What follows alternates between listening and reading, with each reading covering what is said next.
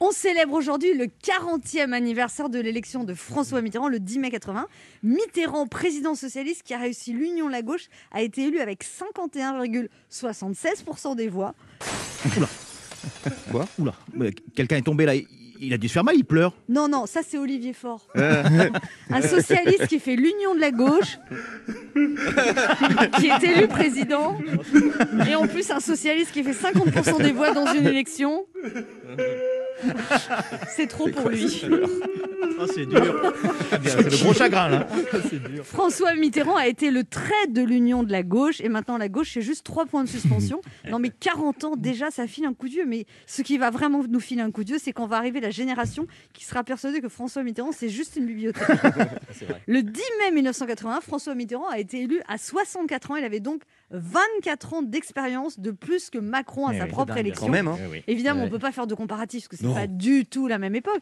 Mais c'est là qu'on réalise que nous, on a quand même élu un président vraiment, vraiment, Vraiment, oui. très très jeune. Et puis Macron, Mitterrand, ça n'a rien à voir. Mitterrand a aboli la peine de mort, Emmanuel Macron a assassiné le Parti socialiste. Oh. Je me souviens, moi, du 10 mai 80. Vraiment, je, je m'en souviens bien. J'avais 15 ans et je me souviens très bien de cette date parce que c'est le jour de mon premier petit ami. Ah bon? Oui.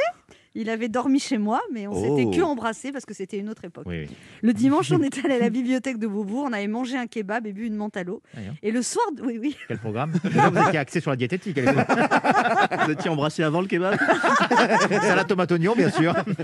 c'était mon premier kebab aussi. Le soir du 10 mai 1980, j'étais sortie sur le balcon et j'avais crié Ouais, bravo J'étais toute seule. Il pleuvait parce que dans le 17e arrondissement où habitaient mes parents, les Ah riches oui. bourgeois terrorisés étaient en train de faire leurs valises pour la Suisse, persuadés qu'on allait bientôt leur couper la tête et confisquer tous leurs biens. Le matin du 10 mai, en l'honneur de François Mitterrand, Libération avait parfumé son journal à la rose et je l'avais acheté. Je me sentais rebelle, et ça oui. sentait un peu le papier toilette et le déodorant, mais j'avais trouvé ça très chic. À l'époque de François Mitterrand, on croyait encore que les politiques pouvaient changer le monde, on n'avait pas encore compris que c'est l'économie qui gouverne les politiques. François Mitterrand, on l'a beaucoup critiqué avec le recul, reconnaissant qu'il avait de la prestance, une hauteur de vue, une grande culture.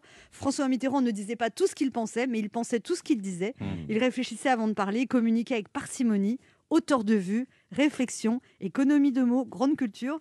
Et si c'était ça qui manquait aux hommes politiques d'aujourd'hui La hauteur de vue a été remplacée par le brouhaha de l'information permanente, la réflexion par la communication immédiate et la culture par le culte du tweet, du buzz et du like. Moi, je suis pas du tout là-dedans. Non D'ailleurs, si vous adhérez à ce que je viens de dire, n'hésitez pas à liker et partager.